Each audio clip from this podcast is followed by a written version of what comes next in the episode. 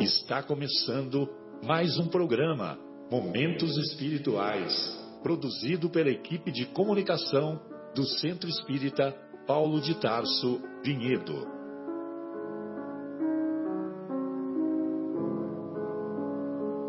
Se guardas contigo o estigma do sofrimento, indagando pela solução dos velhos problemas do ser e da dor, se percebes a nuvem que prenuncia a tormenta e o vórtice traiçoeiro das ondas em que navegas, vem conosco. Estudemos a rota de nossa multimilenar romagem no tempo, para sentirmos o calor da flama de nosso próprio espírito a palpitar imorredouro na eternidade e acendendo o lume da esperança, perseveremos juntos em exaltação de alegria que Deus, o Pai de infinita bondade, nos traçou a divina destinação para além das estrelas. Boa noite a todos. Hoje é 18 de maio de 2018. Iniciamos mais um encontro de reflexões acerca dos estudos dos ensinos do Mestre Jesus à luz da doutrina espírita e estamos direto do estúdio da Rádio Capela FM, ao vivo, aqui na Rádio Capela, que fica aqui na Rua do Café, iniciando as atividades do programa Momentos Espirituais, programa que é produzido pelo Departamento de Comunicação do Centro Espírita Paulo de Tarso, aqui de Vinhedo, Estado de São Paulo, Brasil, América do Sul. E estamos na agradável companhia do nosso querido Fábio e do nosso querido Guilherme. Os outros amigos que costumeiramente nos assessoram, nos acompanham neste, nestas reflexões hoje não poderão participar. E como temos feito toda semana, estamos discutindo semana a semana um capítulo do Evangelho segundo o Espiritismo. E o capítulo de hoje é o capítulo 25, intitulado Buscai e Achareis. E nós vamos encontrar as palavras do Mestre que se encontram lá no capítulo sétimo do Evangelho de Mateus, dos versículos também 7 a 11. E nós vamos encontrar o seguinte: Pedi e se vos dará, buscai e achareis, batei a porta e se vos abrirá. Porquanto quem pede recebe, e quem procura acha, e a aquele que bata à porta, abrir-se-á. Qual o homem dentre vós que dá uma pedra ao filho que lhe pede a serpente? Eu acho demais essa parte. Eu acho demais essa parte. Então, qual homem dentre vós que dá uma pedra ao filho que lhe pede pão? Eu falei serpente, né? Eu nem percebi. É, mas é por causa do, do, do, da continuação, né? Qual homem dentre vós que dá uma pedra ao filho que lhe pede pão? Ou, se pedir um peixe, dar-lhe-á uma serpente. Agora sim, né, Guilherme? Ou, se pedir um peixe, dar-lhe-á uma serpente? Ora, se sendo maus como sois, sabeis dar boas coisas aos vossos filhos, não é lógico que, com mais forte razão, vosso Pai que está nos céus dê os bens verdadeiros aos que lhes pedirem? Sensacional, né? essa comparação é. A gente pode terminar o programa, né? Nem precisa continuar, né? Que maior clareza não há. E, como sempre, né? Tão simples e tão profundo. Tão simples e tão profundo. Olha que interessante. Que... Pois não, pois não, Fábio. Olha que interessante que o Kardec é tão. É, quer dizer, Jesus, desculpa, tão perfeito, né?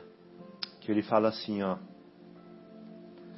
Com quanta maior razão, vosso Pai que está nos céus dará os bens verdadeiros a quem os peçam.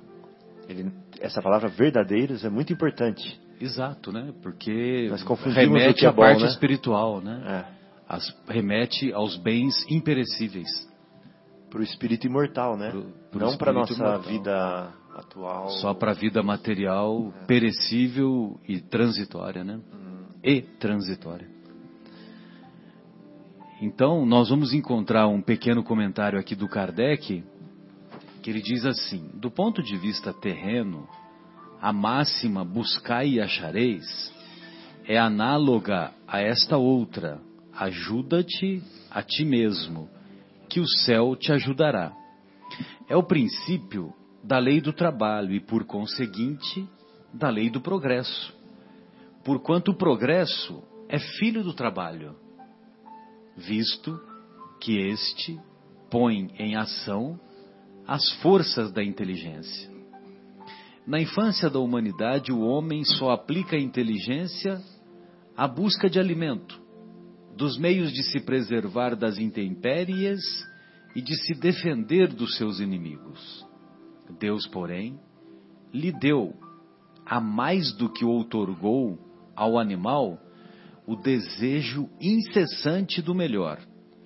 E é esse desejo incessante que o impele à pesquisa dos meios de melhorar a sua posição, que o leva às descobertas, às invenções, ao aperfeiçoamento da ciência, porquanto é a ciência que lhe proporciona o que lhe falta.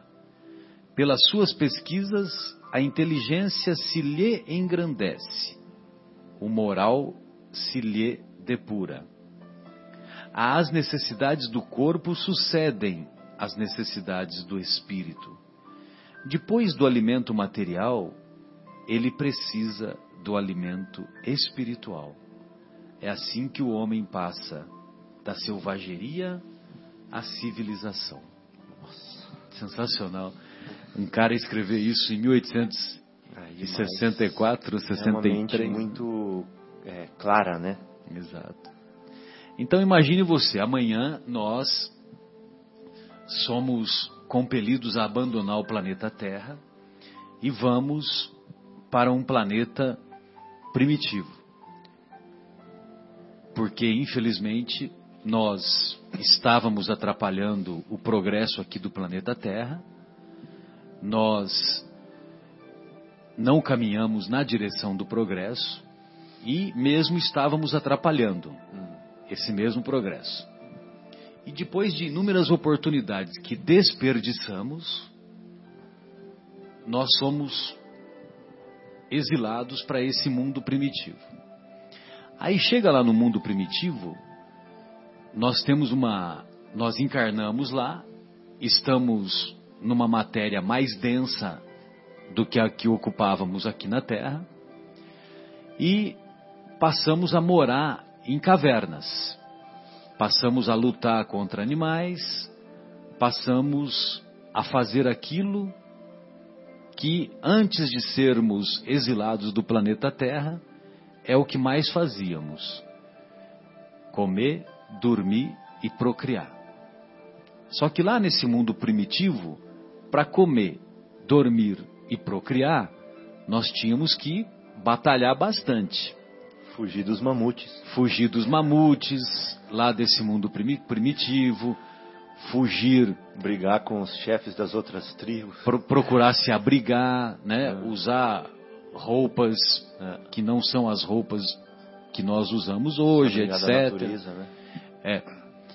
E aí, aí a gente nessa nessa pesquisa incessante, nessa nessa busca incessante de caminhar de um lado para outro em busca de melhores melhores condições da natureza, você vê uma árvore do outro lado do rio, e essa árvore do outro lado do rio você vê lá frutas muito agradáveis, que lhe pareçam agradáveis e que você gostaria de atingi-las, né, de alcançá-las. Só que você tem que atravessar o rio. E o rio não dá para atravessar. Você não sabe nadar direito e também é, e também você não sabe a profundidade do rio. Você pode morrer afogado. Muito bem. Aí você vai desenvolver a inteligência e construir um, Jangada. uma jangada para poder atravessar e ir do outro lado. Então, quer dizer, você está desenvolvendo a inteligência e, evidentemente, que você está levando o progresso para aquele, para aquele novo mundo. Estamos fazendo essa analogia, evidentemente, porque, evidentemente, não só no tema do, do Evangelho, como é o que já aconteceu aqui conosco. Quando os habitantes lá do sistema de capela, que estavam atrapalhando a marcha do progresso de lá, daquele sistema de capela, esses, aqueles habitantes foram deportados aqui para o planeta Terra. Então foi um conjunto de habitantes que compuseram a raça ariana, a raça dos hebreus, ou melhor, o povo, né? O povo ariano, o povo que constituiu os hebreus, os egípcios. É, são esses três grupos principais. É que os arianos teve uma distinção. Os indo-europeus. Os indo são aqueles que permaneceram na Índia. E os europeus, eles chegaram na Índia, mas eles migraram para a Europa. Então é por isso que são os indo-europeus que constituíram os arianos. Então, muito bem. Mas o que nós queremos dizer é que quando nós temos uma, um obstáculo no caminho, é, não é Deus que vai tirar esse obstáculo do caminho. Nós vamos pedir a inspiração para Deus, Deus não nos, não nos faltará com a inteligência, com a inspiração e com a coragem para que nós sejamos capazes de nós suplantarmos, nós superarmos aquele obstáculo. Então, Deus dá força e inteligência, mas não é Deus que vai tirar a pedra do caminho. Por isso que entra a lei, a, a, essa história do esforço próprio. Ou seja, ajuda-te e o céu te ajudará. Então são, são princípios assim que, que parecem simples, só que muitas vezes nós buscamos a lei do menor esforço. É. Lá na minha cidade, em São José do Rio Pardo, que amanhã eu irei para lá, estou muito emocionado, não, não, vejo a hora de chegar amanhã, 10 da manhã, para sair.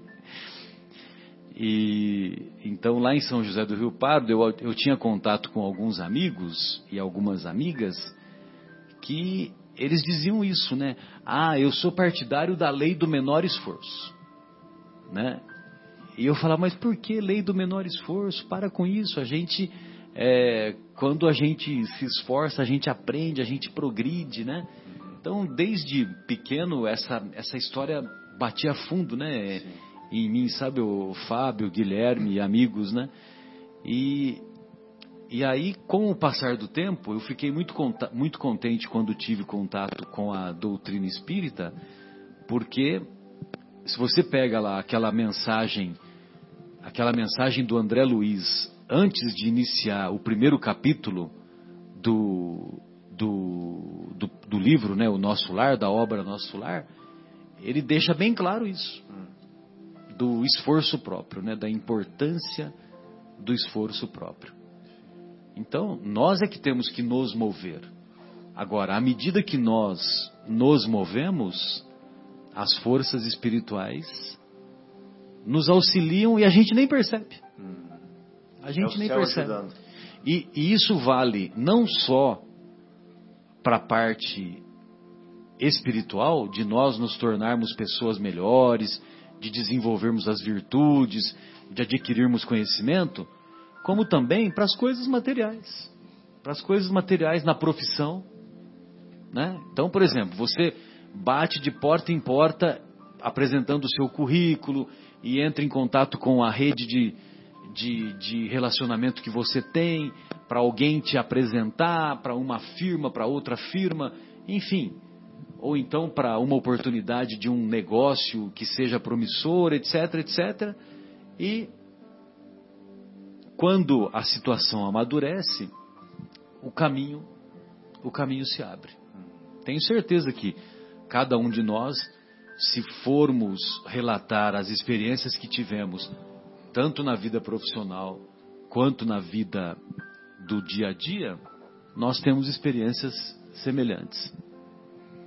Então era nesse sentido que eu queria bater essa tecla inicial do, da importância do, do esforço próprio da importância de não ficar esperando com aquela atitude, com aquela atitude, é, como é que se diz, acomodada e infantil, que olha, Deus vai provocar um milagre, Deus vai tirar a pedra do caminho. Não, não, Deus fez as leis dele e são leis imutáveis e eternas. Cabe a nós compreender essas leis e aprender com elas. Então essa que era a minha participação inicial, gostaria de ouvi-los, fiquem à vontade. Tem aquela historinha, né, Marcela, do, do rapaz que é, foi pego pela enchente, estava no telhado da casa dele, né, esperando que é bem significativa, né? É. E aí veio o barco, veio o helicóptero, veio o rapaz com a boia, e ele falava assim, não, Deus vai me tirar daqui. mas ele não fazia parte dele, né? Que era é, aceitar o socorro que Deus estava mandando. E aí, assim, não é impossível até para é, para quem tem boa vontade, né? E ele desencarna, né? É, então eu não queria falar, mas já que você falou. e ele acaba desencarnando, é uma história triste, né? É, uma história é quase um filme de terror, né? não, ele desencarna e chega lá em cima, né? Encontra com quem? Com Deus, né? Aham, e aí? E aí fala, Deus. Encontra com Deus no sentido figurado. Estou né? muito decepcionado. É. Mas o que que foi? Olha, eu fiquei lá com muita fé no Senhor, orando muito. Me man... Passou um barco, eu falei pro pessoal ir para salvar outras pessoas, que o Senhor ia me salvar passou um menino com a boia, passou até helicóptero passou. Me ofereceu. Me ofereceu para me levar e nada, e eu acabei morrendo. É. E Deus olhou e falou assim: Pois é, né? Eu te mandei o barco, te mandei o menino, te mandei o helicóptero, não tinha mais o que fazer, eu te mandei para vir para cá então, para a gente conversar aqui. Hello! Hello! Hello! É. Eu lembro da minha tia, é, querida, que uma vez eu falei para ela assim: Põe o cinto de segurança, tia. Ela falou assim: não, não precisa, Deus vai me proteger. Pois é. é são coisas é. engraçadas, né? Mas é, infelizmente tem muita gente que pensa assim, né? Ou seja, eu cruzo os braços para Deus fazer o que Ele tem que fazer, mas eu não faço a minha parte. Mesmo para acertar na Mega Sena, né? Para acertar na Mega Sena tem que jogar, né? Pois é. Entendeu? Tem pessoas que ficam rezando, rezando para ganhar na Mega Sena. Aí o cara não joga, é. vai ganhar como? Você lembra da historinha que o Haroldo conta, da piada do mineiro? Você se lembra também, Guilherme? Eu, eu, você vai começar a contar, eu é. vou me lembrar dela. Que eu, fala assim, eu acho que eu ouvi recentemente. Inclusive. É, que o rapaz chega pro mineiro e fala assim, ah, vou tirar um sarro desse mineiro aí. Aí chega para ele que está na beira da estrada e fala assim, ô mineiro, e essa terra aí? Você está cuidando dela aí e tal, né? Essa terra aí, ela dá arroz? Não dá não, senhor. Essa terra aí dá milho, então? Não dá, não, senhor. Essa terra aí dá batata, tomate, abacate? Não dá não, senhor. Nossa, mas essa terra aí não dá nada. Nada que plantar dá nessa terra? Ah, se plantar dá. Se plantar dá. se plantar dá tudo isso que o senhor falou. Ou seja, não é por milagre, né? Mineiro é demais, né? É, tem que fazer a nossa parte, né? Mineiro é demais. Mas aí eu queria aproveitar para falar um pouquinho da lei do progresso, que eu acho bonito, Sem já dúvida. aproveitar, né? E aí, enquanto você falava, Marcelo, eu viajei aqui bastante e fiquei pensando por que que Deus já não nos fez prontos. Lindo, acabado, né? Eu parecendo Brad Pitt, você parecendo Tom Cruise, né? Não é pedra e serpente, não, né? Como eu li erradamente no início. Então, por que será que Deus já não fez tudo prontinho, né? Para não precisar sofrer, para não precisar passar por tudo isso que a gente passa, por frio, por fome, por dor, nascer, morrer, separar. Para que tudo isso, gente? Né? Se Ele pode tudo, já podia ter feito a gente perfeito e pronto de uma vez. Não precisava de progredir, não precisava da gente correr atrás de nada, não é verdade? A gente já ia, tá tudo pronto já. Para que, que eu vou ter que correr atrás? Mas se Deus nos fizesse pronto, viu Guilherme? Se Deus nos fizesse pronto, prontinho, feito já, e Ele fosse amar essa coisa prontinha que Ele fez, Ele ia estar amando o quê? Ele ia estar amando Ele mesmo, não é verdade? Eu faço uma coisa linda, maravilhosa aqui amo aquela coisa. Eu estou amando eu mesmo. Foi eu que fiz aquilo do jeitinho que eu já fiz, está pronto já. Se a gente fosse feito prontinho já por Deus, pronto, ele estava amando ele mesmo, porque foi ele mesmo que fez. Né? Então, é, o sistema funciona assim. Ele fez um montão de sementes, né, que somos nós na nossa criação. E essas sementes, ele tem cuidado até hoje. Ele coloca espíritos, inclusive, da hierarquia de Jesus, para cuidar dessas sementes. Por isso que a gente fala, jardineiro é Jesus e as árvores somos nós. Por isso que a gente fala que Jesus é o semeador e o semeador saiu a semear. Por isso que a gente chama Jesus de Pai, Pai de criação, né? Então, é, a, a bondade, o amor supremo de Deus nos coloca nas mãos de espíritos abnegados, amorosos e em consonância, em comunhão com o próprio Pai. Por isso que a gente fala que Jesus e Deus são um só, porque ele está em comunhão, Jesus está em comunhão com Deus. E nos tem cuidado amorosamente em todo o nosso caminho de progresso. Então essas sementes vão virar árvores.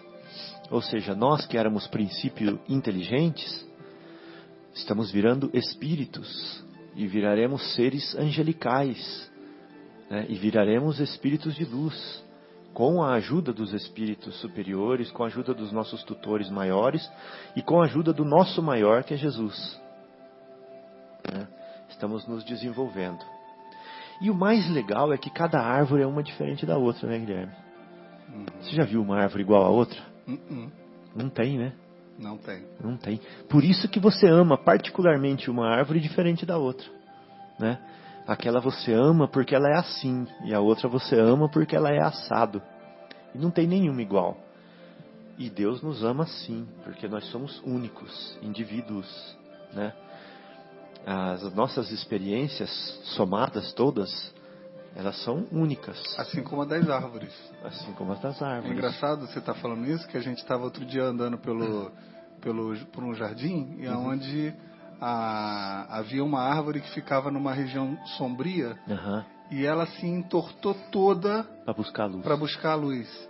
Então, quando você olhava aquela árvore e uma outra da mesmíssima espécie, elas não pareciam nem da mesma espécie, porque a experiência daquela árvore onde estava num terreno sombrio Aham. fez ela ficar diferente, se desenvolver de forma diferente do que uma outra que nasceria no sol, que cresceria reta, Que né? bonito, né? E, e- e o jardineiro, vamos dizer assim, das duas árvores, admiraria as duas. Ama as duas, exatamente. Amaria as duas, né? Porque imagina ele ver aquela árvore sinuosa, torta lá, que se esforçou para buscar a luz. Imagina ele ver a outra bela, linda lá, mas que tem um formigueiro do lado. Uhum, uhum. Né? E o desavisado pode passar e olhar e falar, nossa, Hum. Que maldade plantar essa árvore nesse terreno sombrio, É. né? E ela precisava daquilo para ela se contorcer e chegar na luz e de repente aquilo que ela precisava É. para A- ser uma árvore melhor, vamos É. dizer assim. E a semente que ela vai dar pode ser uma semente que tem propriedades até já Mais mais, fortes. mais fortes do que, a é? pro- do que a outra que nasceu na regalia. Uhum. E, E- quan- hum, fala. Aham. Não, pode falar. Eu falar, falando da árvore, falando da gente. Quantas vezes a gente, quando é pequeno, É, não entende que o pai fala assim, que tem que estudar.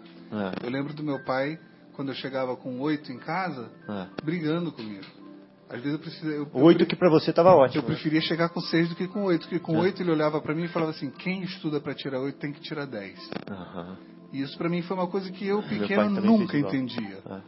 Nunca entendia. Chegava a pensar que podia ser maldade dele. é. Hoje a gente entende.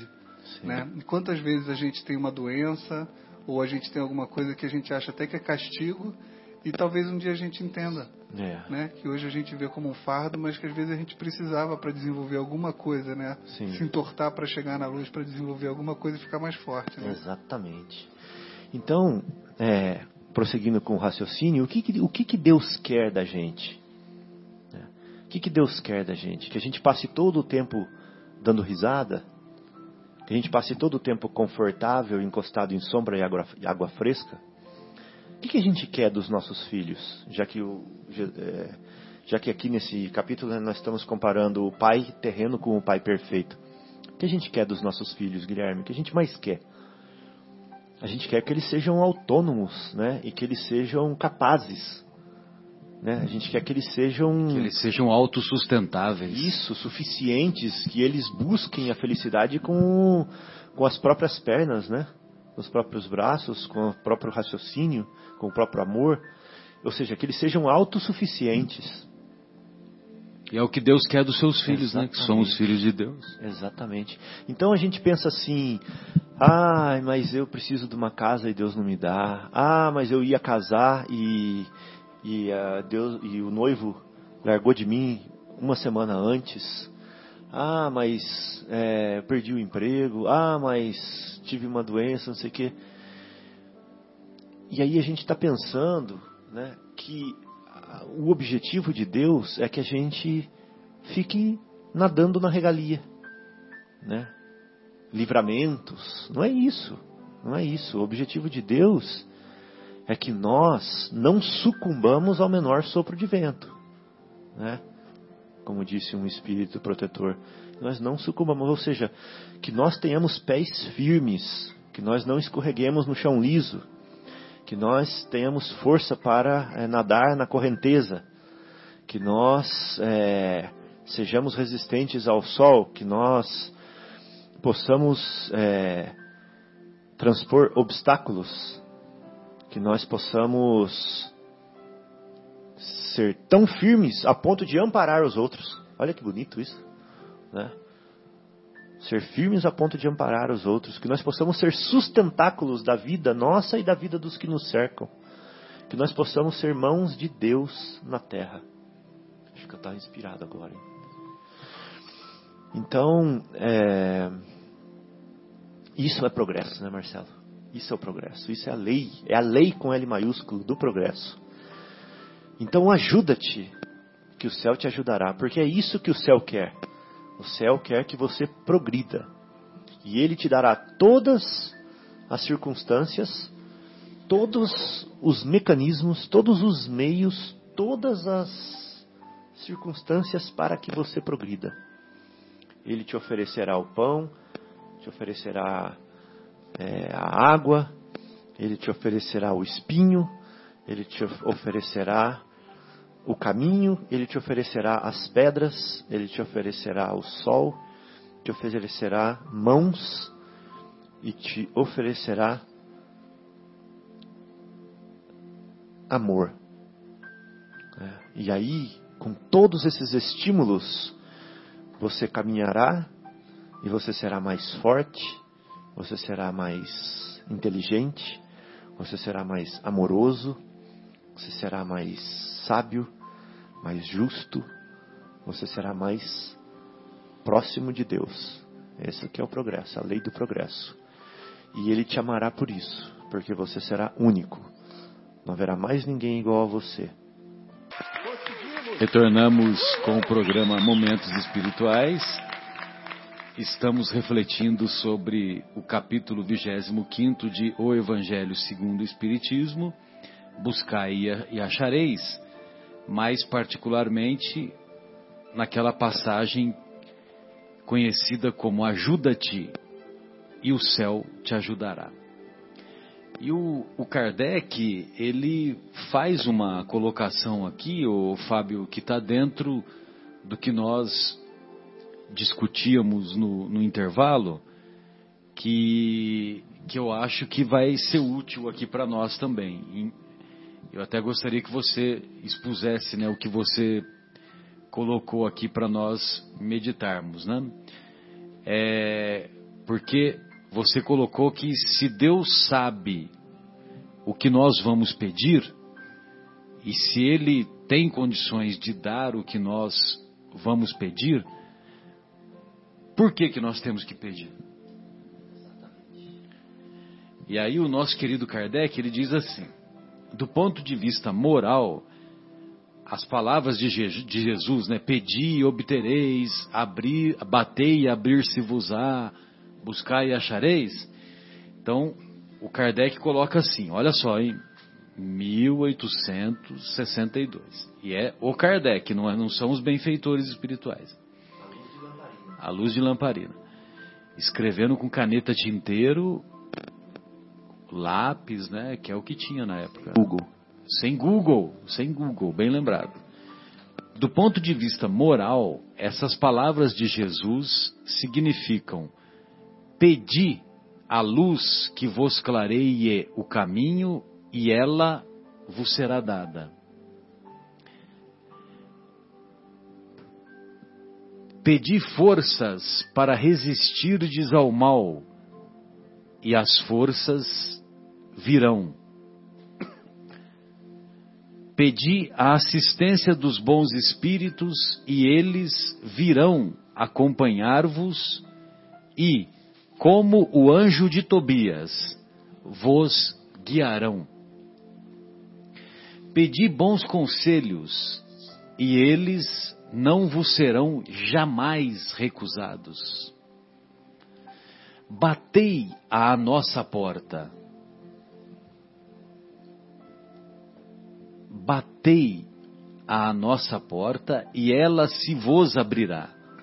Mas pedi sinceramente, com fé, confiança e fervor, apresentai-vos com humildade e não com arrogância, sem o que sereis abandonados às vossas próprias forças, e as quedas que derdes serão o castigo do vosso orgulho.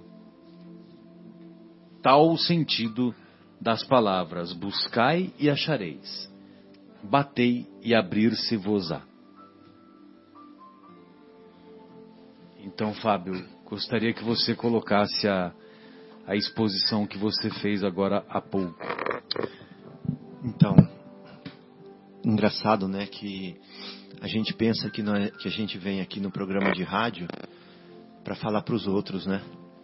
A gente vem fazer caridade, de passar para as pessoas a, a doutrina espírita, passar para as pessoas o nosso conhecimento. Acabou de cair minha ficha aqui, que não é nada disso. Que a gente vem aqui como uma oportunidade para nós mesmos, que estamos aqui, né, nessa mesa, para nós. Fazendo uma autopsicanálise. Exato, é uma oportunidade para nós de trabalho é, que nós temos que realmente pegar com as duas mãos, porque está sendo bom, em primeiro lugar, para a gente. E eu tenho dois filhos pequenos, né? O mais velho tem dois, dois anos e, e nove meses. E o outro tem onze meses. E quando eu chego do que trabalho... Beleza, hein? Já tem quase três aninhos já o... O Gabriel. O Gabriel? É. Então, por exemplo, quando eu chego do trabalho, cansado tal, tem que ajudar a esposa, né? É uma, uma luta. Dar banho nos dois, né? Pôr, na pôr a mesa para comer, é, enquanto a mulher faz a janta, brincar com eles no tapete. E, e hoje o Gabriel deu um soco em mim. é, isso é engraçado porque ele foi, foi de castigo na escolinha duas vezes já, porque ele bate nas outras crianças, sabe? A gente tem tentado conter esse ímpeto violento dele, mas até em mim ele bate. E na segunda vez que ele bateu, eu falei assim: se você bater de novo no papai, o papai vai bater em você bem forte. Eu expliquei para ele. Aí ele bateu. E aí eu fiquei mal, fiquei péssimo, porque eu tive que cumprir o que eu falei. E aí ele não chorou, ele é forte pra caramba. Ele não chorou, eu bati forte, para ele ver que dói. Ele não chorou, ele abaixou a cabeça, levantou, olhou para mim e falou assim: Eu vou lá falar com a mamãe. Chegou lá e falou assim: Mamãe, o papai me bateu bem forte. Eu tô rindo aqui agora, mas na hora meu coração doeu demais, sabe? Na hora meu coração doeu demais. E é assim, é uma luta, né? Uma luta, tal, é difícil, tem hora que você perde a paciência. E por eu ter ido estar indo dormir tarde, acordo cedo já sem paciência. sem paciência, aí você passa o dia sem paciência. E chega à noite a sua paciência não existe, está negativa já. Né? E aí, em vez de ir dormir cedo, vai dormir tarde de novo. Dá para explicar isso? Por quê? Simplesmente porque você quer um minuto para relaxar, para ficar tranquilo enquanto as crianças estão dormindo. Aí você vai dormir tarde de novo, dorme pouco, chega no outro dia, fica impaciente. E isso é um ciclo de meses já que eu não consigo sair. Não consigo sair. Aí enquanto você lia isso. Buscai o ciclo virtuoso e não o ciclo vicioso. Exatamente. Enquanto você lia isso, Marcelo, eu fiquei pensando assim: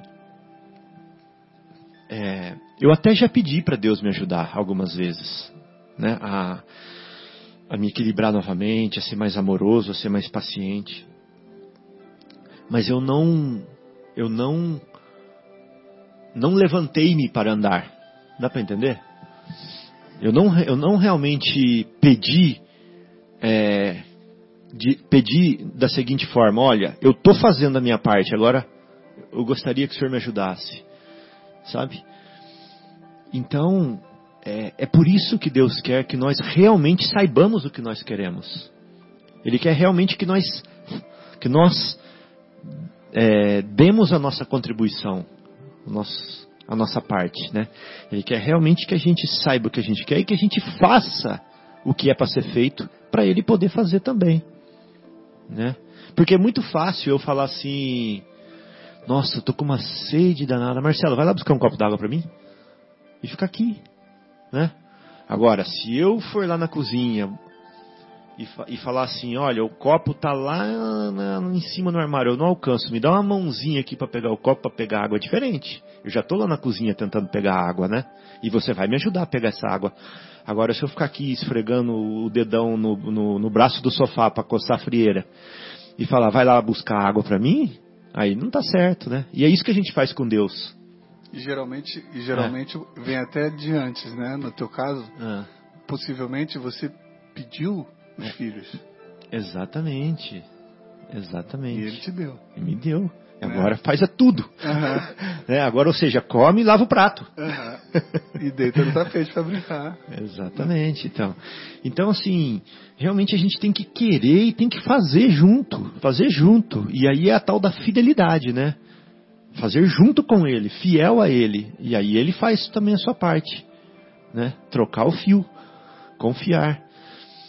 Então foi muito legal, Marcela, essa, essa reflexão. Né? Espero que tenha sido útil para outras pessoas também. E aí queria contar a historinha da Nete Guimarães, que o filhinho dela foi para a escola e aí ela, ela, ao invés de perguntar para o filhinho assim, o que você aprendeu hoje, ela pergunta assim, o que você quis saber hoje na escola? Né? Porque o que você aprendeu hoje é fácil, é só você ficar parado e a professora vai falando e vai entrando na sua cabeça. Agora, o que você quis saber na escola é diferente. Qual que é a sua contribuição? Qual que é a sua parte ativa? Qual que é a sua parte na história? Né? O que você fez para melhorar a história? Esse que, é, que Deus quer ver da gente. Ele quer que nós contribuamos. Ele quer que nós sejamos ativos, que nós façamos a história. Então, que nós levantemos e andemos. Que nós busquemos para encontrar. Muito bom.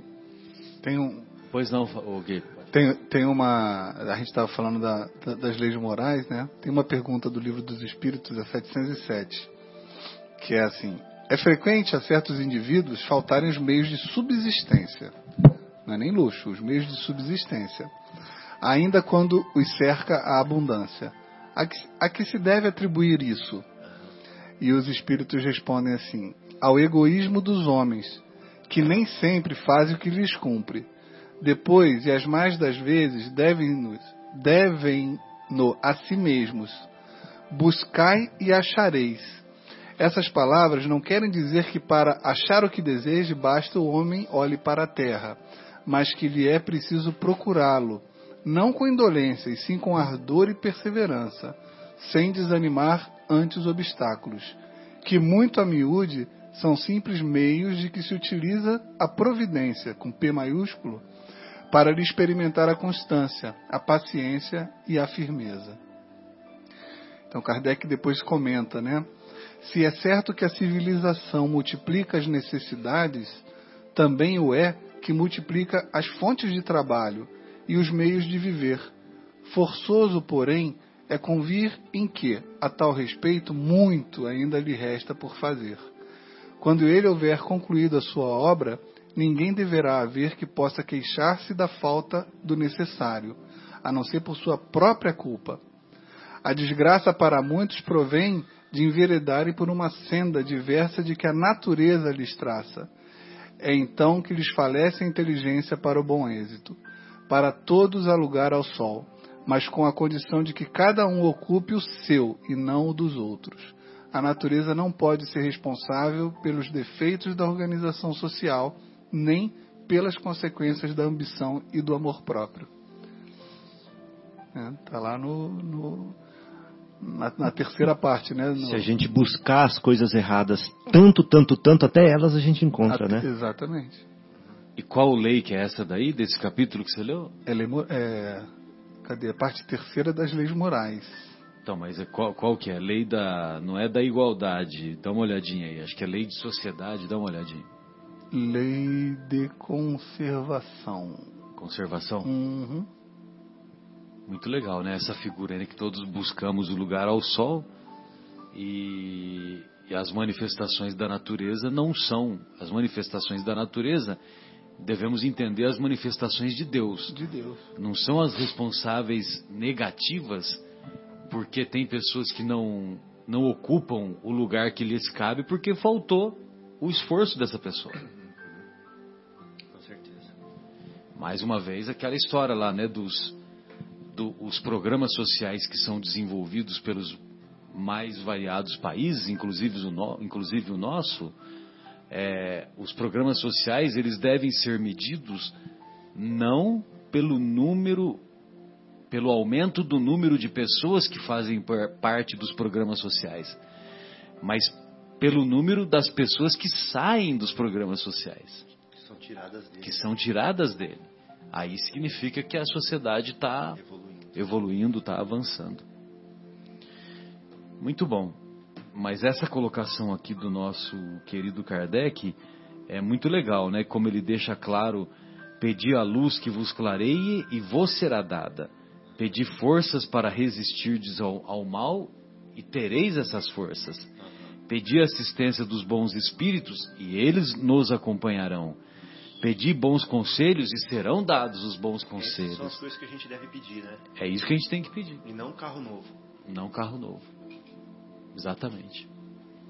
E de preferência, como o André Luiz nos ensina, ele nos ensina que é, devemos pedir a Deus, a Jesus, aos benfeitores espirituais, aquilo que necessitamos para o nosso progresso.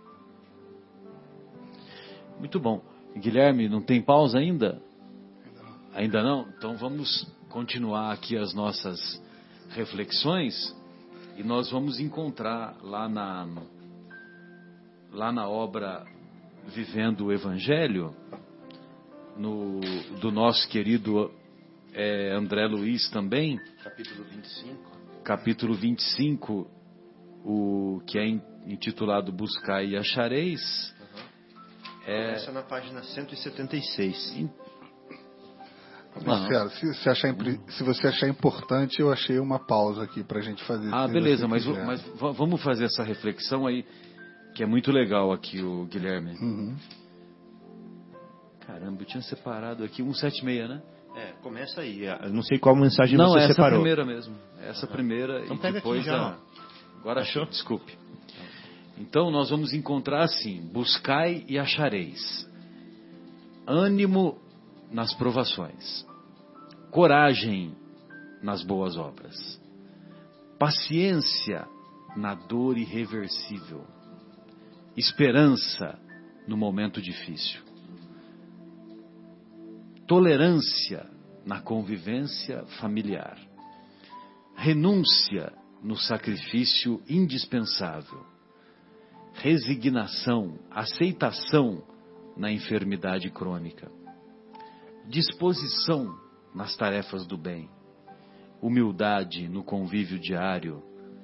Paz nas atribulações. Jesus disse: Buscai e achareis. Busca, pois, a inspiração do alto para todas as horas da vida, e acharás em tuas atitudes a presença do Evangelho. Aí tem essa outra, Então não é só três vezes por dia que a gente tem que fazer isso? três vezes por dia? Não. Ah, sim, porque tem pessoas que dizem que nós devemos orar de manhã, na hora do almoço e na hora de dormir. Quando acorda, na hora do almoço e na hora de dormir. Mas já é bastante, não é? Pois é. Aqui está falando Buscai todas pois, as horas da vida. todas as horas da vida e acharás em tuas atitudes a presença do Evangelho. Isso é fidelidade, né? Sem dúvida. E é curioso, né? Porque o Chico falava que ele não, não entendia como que as pessoas viviam sem orar. Uhum. E porque ele dizia que ele orava o tempo todo. O tempo todo. Aí. O tempo todo. Eu lembro do, do Divaldo também falando que tinha um caderninho, inclusive, né? Onde ele tinha as pessoas para quem ele sempre orava e aquele caderninho não deixava de crescer, porque sempre que ele encontrava alguém, conhecia alguém com algum problema, botava no caderninho. Então ele sempre pegava o caderninho de começo ao fim, então cada vez era mais tempo orando, né? Ele falou assim, eu não, não para nunca, né? Incrível. É uma pessoa que pensa mais nos outros do que em si, se for ver bem, né? E é o caderno de preces intercessórias. E aí essa outra mensagem é curioso, né? Como ele faz, ele faz uma colocação que parece que é, parece que é a mesma mensagem. Mas olha só que interessante. Encontro com Deus, ainda nesse tema, nesse capítulo. O que você acha quando busca a renovação íntima? O que você encontra quando busca a renovação íntima? Com coragem, você encontra o ânimo. Com entendimento, você encontra a paz. Com esperança, o consolo. Com humildade, a mansuetude. Com paciência, você encontra a harmonia. Com trabalho, você encontra o progresso. Com misericórdia, você encontra o perdão. Com caridade, o amor. Com fé, a resignação, a aceitação. Com tolerância, a calma. Cada um acha o que procura. Contudo, a busca do bem é sempre uma certeza do encontro com Deus. Nossa, que bonito. Então, quando você busca o bem, você vai encontrar o nosso Pai. Vamos lá então, Guilherme? Agora sim. Então, Eu quero apenas, na voz de Roberto Carlos. Eu quero apenas. Bem, então voltamos com o programa Momentos Espirituais. Hoje discutindo sobre o tema do capítulo Buscai e Achareis, o capítulo 25, particularmente no tema Ajuda-te e o céu te ajudará. É, Fábio, você gostaria de fazer mais alguns comentários aí sobre esse tema ou, ou podemos avançar sobre outras questões aqui que inclusive o nosso querido Guilherme havia proposto? Ah, eu só queria é, só queria fazer uma pergunta, né? Deixar ela mais ou menos no ar para as pessoas refletirem de por que que Deus é, não nos dá a casa própria tão sonhada. Né? Por que, por que que foi deixar justo o meu marido perder aquele trabalho? Né? Por que que é, a minha filha é, o marido largou dela? Né? Só queria que a gente pensasse isso. Mas o desafio é pensar como é, espíritos, espíritos eternos que somos. Espíritos imortais, isso. Esse é o desafio. Então nós não temos que pensar somente nessa vida, nós não temos que pensar que somente é, nessa circunstância, nós temos que pensar o seguinte: para nós gravitarmos para Deus, para que nós possamos brilhar como um sol, né, para que nós possamos resplandecer, é, são preciso, são necessárias muitas experiências. E às vezes as, as experiências dolorosas são aquelas que nos é, nos reluzem, nos fazem reluzir, né? Nos transfiguram. Então a gente nunca vai ver uma pessoa com cólica de rim jogando videogame. Ou com ou com é, ânsia de vômito é, contando piada. Né? Ou seja, nessas horas a gente busca é, o equilíbrio de volta, a gente busca melhorar. Então, quando a dor nos visitar, vamos pensar assim: o que que eu tenho que mudar? Né? O que que eu tenho que fazer para reequilibrar? Qual que é a, o que que, o que que esse sofrimento está indicando? Qual mudança de rota ele está me indicando? Né? E aí e aí sim, nós, dentro do equilíbrio novamente, nós vamos poder desfrutar é, de descanso, né? Até que venha um novo desafio novamente, que vai ser sempre assim, né, Marcelo? Nunca vai acabar. É boa lembrança que você, que você fez, porque estava pensando aqui que tudo que a qualquer acontecimento, por mais simples que seja, nós devemos analisá-lo com os olhos imortais os olhos do espírito imortal. E olhos do espírito imortal significa você ter plena consciência dos cinco princípios básicos da doutrina espírita. Mas não é porque é a doutrina espírita, é o espiritismo, não é por isso. É porque são princípios básicos que compõem leis eternas da própria natureza, leis eternas de Deus ou das manifestações de Deus. Então, evidentemente que os cinco princípios são Deus, imortalidade da alma, comunicabilidade com os espíritos, reencarnação e pluralidade dos globos dos, dos globos do universo, dos mundos habitados. Dos mundos habitados. Muito bem. Aí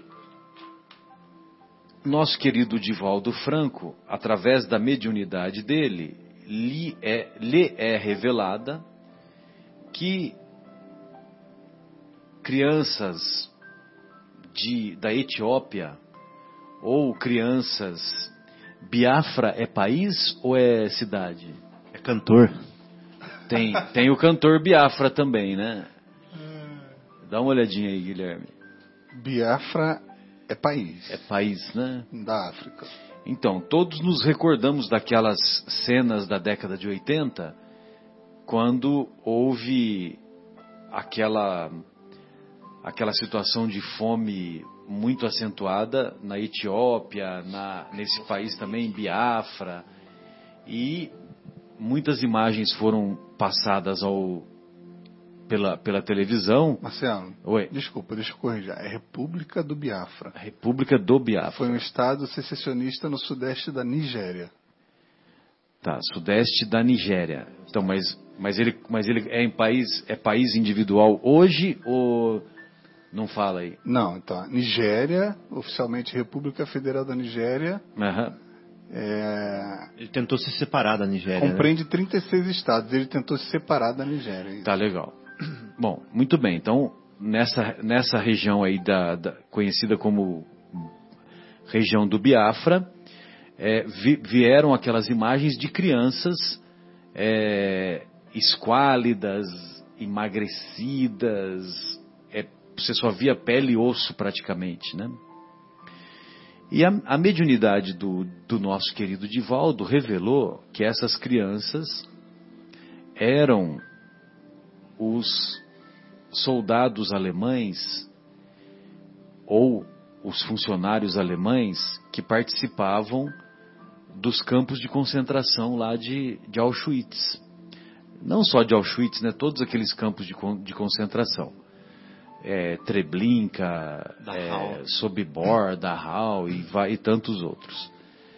E todos nos recordamos também que como ficavam os presos, sobretudo a grande maioria era de judeus, né, que frequentavam os campos de concentração. Não era exclusivamente judeus, mas a maioria era. E todos nos recordamos daquelas cenas horrorosas que eles ficavam pele e osso, né, os prisioneiros judeus, antes de serem ou assassinados e, e depois, mais tarde, veio aquela solução da câmara, câmara de gás. E então, quando nós olhamos aquela criança com os olhos do espírito, não com os olhos transitórios da matéria. Quando olhamos com os olhos transitórios da matéria, Deus é injusto. As leis de Deus são injustas. Agora, quando você olha com os olhos espirituais, tudo se encaixa. Porque aquela criança que hoje encontra-se faminta, em pé, é, numa situação de pele e osso, emagrecida ao extremo, é o espírito que provocou aquela mesma reação quando, ou que participou e não fez nada, quando era soldado ou funcionário lá do, dos campos de concentração. Então, vale a pena nós fazermos essas reflexões sobre a, a importância de analisarmos tudo com os olhos do Espírito. Tudo com os olhos imortais. E o nosso André Luiz vem nos socorrer também com essa outra mensagem aqui que, que eu achei sensacional, né? Por isso que nós separamos. Ele diz assim: é pedido e resposta. Você pede. A resposta, porém, depende de seu concurso, depende do seu esforço. Conhecimento? Interrogação. É isso que você pede? É isso que você pede? Você pede conhecimento? O professor conta com o seu esforço. O professor não vai dar tudo de mão beijada, ele vai te dar o caminho. Você vai ter que estudar em casa, fazer tarefa. fazer tarefa, vai ter que fazer a prova, para essa prova você vai ser avaliado se você aprendeu realmente a matéria. né? Você pede saúde, o médico espera sua colaboração. Alimento, esporte. É aquele exemplo que eu dei aqui outras vezes, né, Fábio, que eu tenho um amigo que é que é endócrino e, e ele diz que ele está muito tá muito chateado, né, com a com a atividade dele, porque os pacientes eles não querem emagrecer, o endocrinologista.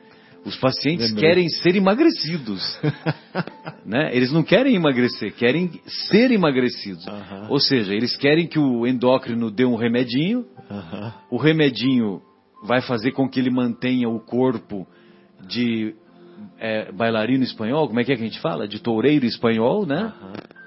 Aquele corpinho e nós e você e o paciente pode continuar comendo o que come Sim. e sem fazer exercício, Aham. né? Então os pacientes querem Aham. continuar comendo do mesmo jeito, não fazer exercício e emagrecer, Aham. emagrecer com um remedinho.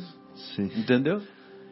Então, quer dizer, você pede saúde, o médico espera a sua contribuição.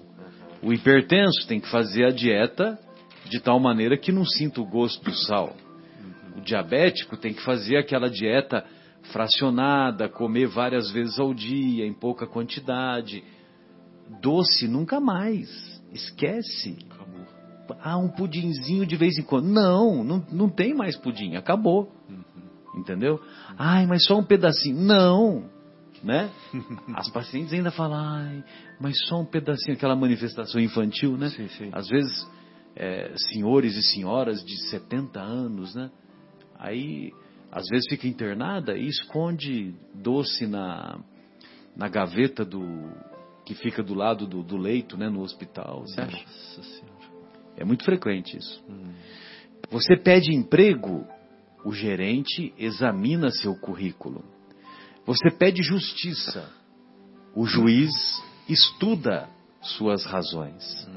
Você pede promoção, olha aí, ó, é muito comum né, a gente pedir promoção. O chefe analisa seu merecimento. Sabe qual que é o contrário de promoção?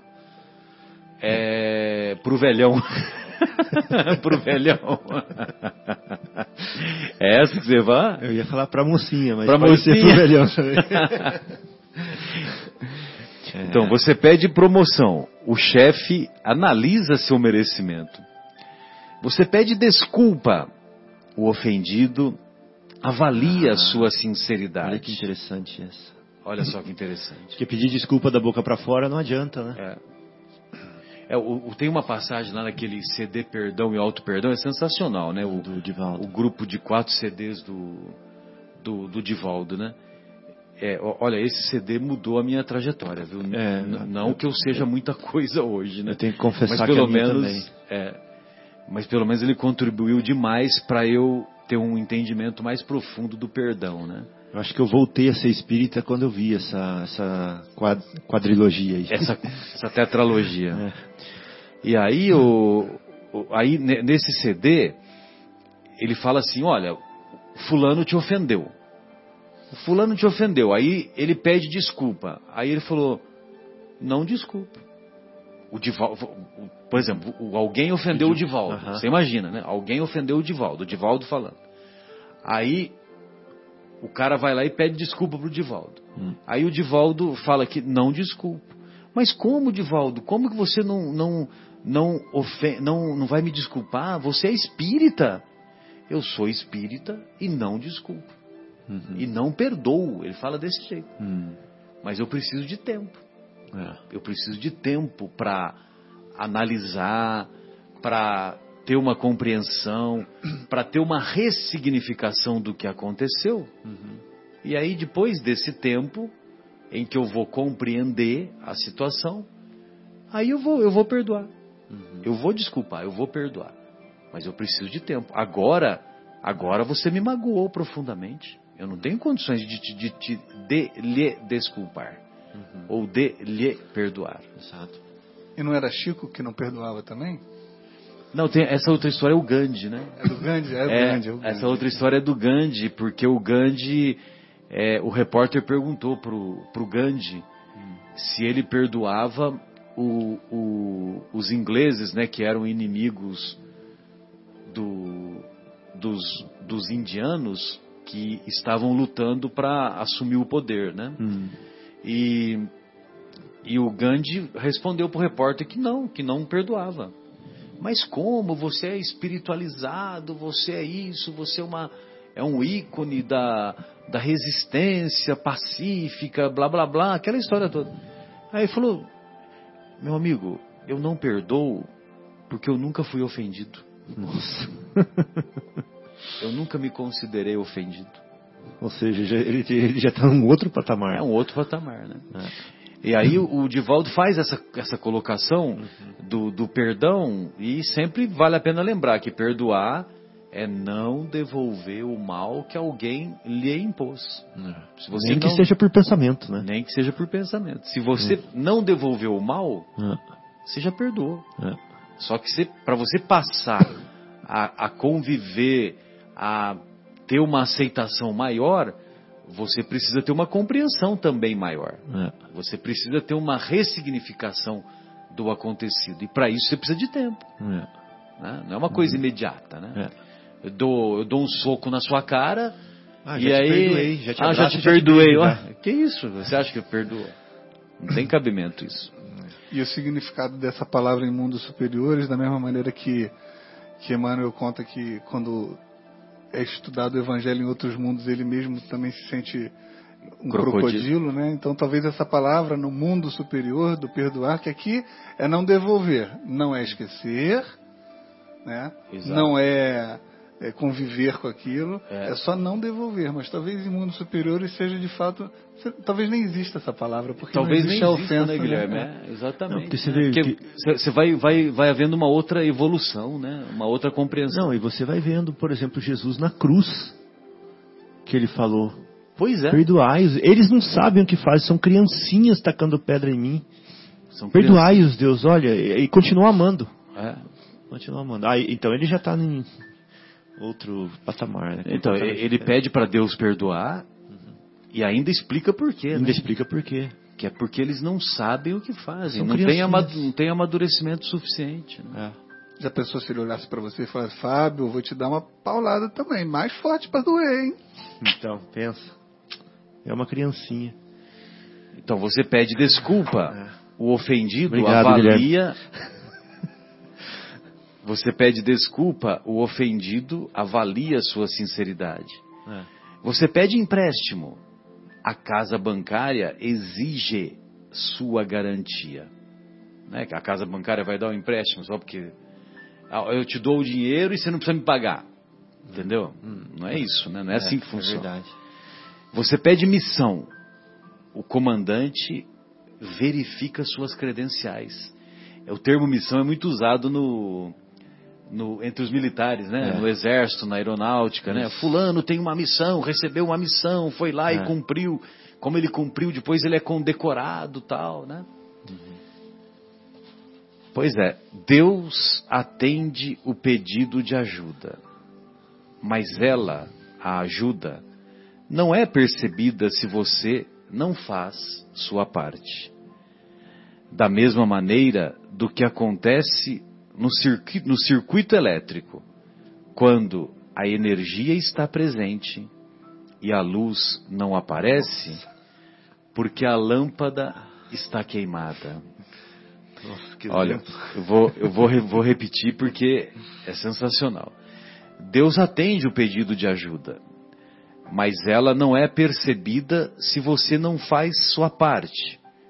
À semelhança do que acontece no circuito elétrico, quando a energia está presente e a luz não aparece, porque a lâmpada está queimada.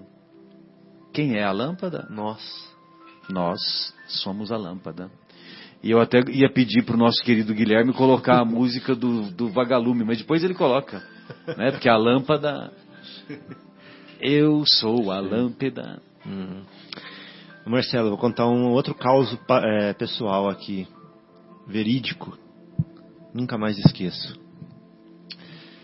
Eu estava em outro país, estava nevando, estava menos entre menos 15 e menos 20 graus, de tão frio. German. Não, era nos States, nos Estados Unidos. Eu tinha dirigido cinco horas na neve. Eu não sabia dirigir na neve. É, então os caminhões passavam, me ultrapassavam e me jogavam pro acostamento, porque eu, não, eu não, não conseguia dirigir direito. Você teve, você teve que colocar o, aquelas rodas no pneu lá? Aquelas... Não, eu, eu fui com a roda de inverno só. Só a roda de inverno. corrente. Mas não precisou colocar corrente, Não. né? Então eu não sabia dirigir na neve e o carro escorregava muito, muito, muito. E cada ponte que eu passava tinha uma placa falando assim: cuidado, a ponte está congelada. Era, foi uma experiência muito. E o que aconteceu foi que no meio da viagem eu percebi que eu estava sem a carteira de motorista. E nos Estados Unidos, o Guilherme sabe bem, se você for pego pela polícia sem a carteira de motorista, não tem conversinha igual aqui. Né? Não tem perdão. E aí. Ô, seu guarda, amigão. É, e naquela época tampouco tinha GPS. Não tinha GPS, era mapa. Então eu pegava e imprimia o mapa, ia com aquelas folhas assim, ó. Quando chegar no quilômetro tal, vira direita. Você lembra disso, Guilherme? Chegar no quilômetro tal. Ia virando o odômetro. Exatamente, gerando o odômetro toda hora, pega tantos quilômetros, pega a bifurcação, nossa, pega a terceira saída da rotatória. Era uma coisa de louco dirigir. Em um outro país, você tem que ficar lendo aquelas palavras, por exemplo, você lê aqueles nomes em inglês, né? Bom, resumindo, estou falando demais. Na volta, na volta, eu me perdi. E me perdi feio, feio, feio, feio. Igual aquele avião que, quando abaixou da nuvem, pensou que ia estar em Natal e estava em Manaus. Eu me perdi muito feio. E aí, o que aconteceu? Eu não consegui mais me achar no papel, no papel que eu tinha na mão. E a gasolina estava acabando, e era feriado, e eu estava no meio do nada. Nada. Nada. Nada que você pode imaginar. Não, no meio de não sei aonde, né? A- além de não ser nada, era de É. não sei aonde, né? Exatamente. Estava no meio do nada. Lá naqueles lagos lá, sabe, de, de, de Chicago, aqueles lá, lá. Só que eu estava num lugar deserto lá. Mas era do lado do Canadá ou do lado da lá dos América? Estados Unidos. Lá dos Estados Unidos. Aí, eu comecei, o meu coração começou a ficar acelerado. Nossa, eu, eu tô assim agora. Mas o meu Tô coração- imaginando. Mas imagina um coração nesse estado por mais de uma hora. Porque você não acha nada. Estava sozinho no carro. Sozinho no carro, sem carteira de motorista e sem posto de gasolina e sem nada. E menos 15 graus para fora do carro. E eu assim, meu Deus do céu, meu Deus do céu. Já estava começando a querer chorar, de verdade, querer chorar. Tentei, tentei, tentei, tentei. Quando o carro chegou na reserva, eu parei o carro. Parei o carro, chorei bastante e falei: agora é a hora da prece mais sentida que eu já fiz na minha vida, porque eu vou morrer aqui. Sem gasolina, nesse frio, eu vou morrer. Já estava ficando à noite, porque no inverno escurece muito rápido, né? Quatro horas da tarde já fica escuro. E aí, eu fiz aquela prece, Marcelo. Mas aquela prece, depois de ter tentado, tentado, tentado, rezei, rezei, rezei com a maior força da minha vida. Aí quando eu terminei de fazer a prece, enxuguei. Prece fervorosa acima de 100 graus, né? É, aí terminei de enxugar o rosto assim, olhei no retrovisor, eu vi uma ruazinha. E eu falei assim, eu vou naquela ruazinha, mas não sei nem por que, que eu falei isso. Eu fui naquela ruazinha e tinha um posto de gasolina lá. tinha um posto de gasolina naquela ruazinha. Mas olha que interessante. Eu fui parar ali perto já na hora que eu fiz a prece. Fiz a prece, olhei no retrovisor, vi a rosinha, voltei, tinha um posto de gasolina ali. O rapaz falou assim pra mim: Se você não me achasse aqui, você não ia achar outro posto de gasolina. E aí ele pegou, fez um outro mapa pra mim, da onde eu tava, me ensinou e eu consegui. Aí enchi o tanque, né? Aí consegui achar as rodovias principais de novo e voltei pra casa, mais cinco horas de carro. Cheguei em casa de novo. Mas esse caso é inesquecível. É inesquecível. Você chegou às 9 da noite. Acho que eu cheguei mais tarde. Nossa. Mas aí você, você se entrou em umas rodovias mais conhecidas tal. É, exatamente. E aí com. Aí eu voltei, né, no- na, na rota.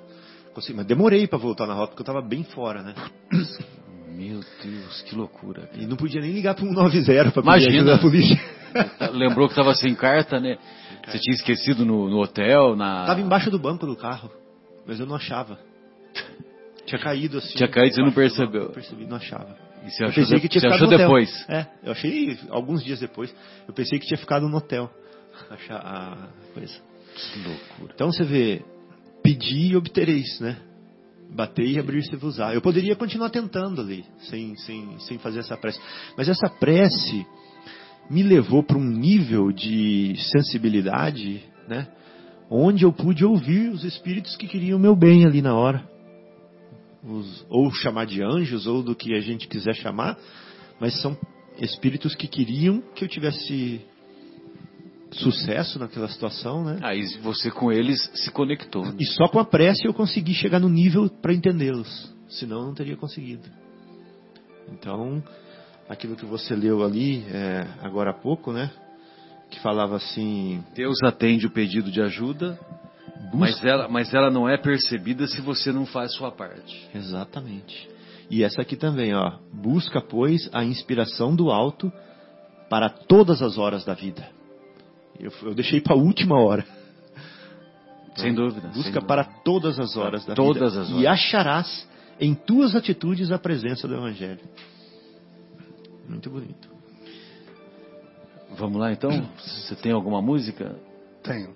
Mas eu, eu falei é- do. Eu falei do. do, do como é que chama lá? Das. As mariposas. Eu falei das mariposas, mas é brincadeira, né? Não, vamos então ouvir um mundo.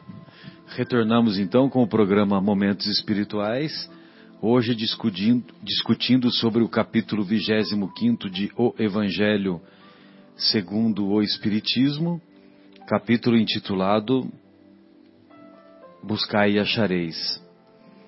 E hoje nós tivemos dois acontecimentos infelizes que nós gostaríamos de dedicar as nossas melhores energias para que houvesse uma compreensão maior, sobretudo do nosso irmão que mora lá no Texas e que infelizmente teve o desatino de assassinar dez estudantes, dez estudantes, nove, nove estudantes e e o, e o professor, como consequência de mais uma manifestação do bullying que tem sido muito frequente. Na nossa época, quando nós frequentávamos o grupo escolar, o ginásio, olha só, né? Quando fala grupo escolar, ginásio, já vê que é uma pessoa antiga, né? Não, e o pior é que eu nem sei falar do jeito, do jeito novo. É. Como que é? É, mas logo logo você vai saber, né? Logo logo você vai saber, porque você tem filhos pequenos, né? Agora o CA é o primeiro ano. Aí você soma um em todos os outros, né? Ah, tá. É, é que é sétimo ano, era é, é aquilo que era a sexta série, Hum. não é isso? E então o na nossa época tinha o aluno gordinho, tinha o aluno sujinho, Uhum. tinha as mais variadas manifestações. Quatro zóio. quatro zóio, né? O cara que era que, que usava Um óculos, né? garrafa. O molequinho que usava óculos, sete Magrinho. anos, oito anos. Ah. E até os inteligentes eram sofriam bullying, que eram os CDs, né? Era É. os CD. CD, os CDFs, né? que CDF. né? Hoje, hoje são conhecidos como nerds, né? O- o- isso. E então o e, e mesmo assim nós convivíamos bem, né? As pessoas superavam, né? Levavam na esportiva. é, talvez, talvez até mesmo porque os professores tinham uma atitude de não valorizar muito e, e aquelas gozações, aquelas brincadeiras acabavam caindo no esquecimento e, e a gente percebia que o aluno gordinho era legal, que o aluno sujinho também era um cara legal, etc, etc. E aos poucos eles iam convivendo conosco, iam aprendendo e, e iam fazendo as correções também. Lógico que tinha, alguns alunos gordinhos continuavam gordinhos, mas os alunos sujinhos passavam a tomar banho, passavam a, a ter mais higiene, etc, etc. né? Ah, e você gostava do gordinho. Exato. Você gostava do gordinho também, Ah, lógico. Ele era gente fina. Que a- aliás, a maioria dos gordinhos são gente boa, caramba. né? Tá falando isso pra nós. É, pra, falando pra mim, né? pra mim mesmo. né? E, e aí, é, então nós gostaríamos de, de dedicar as nossas melhores irradiações de amor. Eu não gosto de falar vibrações, porque quando você fala vibração, vibrar só fica vibrando, né? Não sai do lugar, como se estivesse tremendo. Entendi. Agora, irradiação não. Irradiação Vai longe. é. se espalha, né? Para que Deus, os benfeitores espirituais, iluminem a caminhada evolutiva desse, desse nosso irmão que acabou sendo preso. O Guilherme nos contou que ele, ele queria se matar, né, Guilherme? É, pelo que eu li, ele queria, mas não teve. é, na última hora não teve coragem se deixou prender, né? E aí ele acabou sendo preso. Mas, infelizmente, como isso tudo ocorreu lá no, no estado do Texas, o estado do Texas é, Tem leis severas. tem leis severas e, inclusive, que redundam na pena de morte.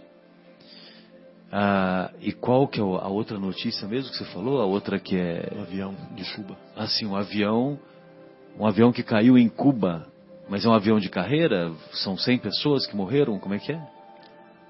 É, não sei. Tinha bastante Sim, gente. era um voo interno em Cuba. Ele ia voar dentro da ilha só mesmo. Voo interno em Cuba. É, em Cuba. E a maioria dos que morreram foram cubanos. Poxa vida. E o, o número você não sabe É exatamente. mais de 100, acho que 120. 113 pessoas. 113 pessoas. Então, 113 irmãos nossos lá em Cuba, infelizmente, abandonaram o corpo devido a esse trágico acidente de avião.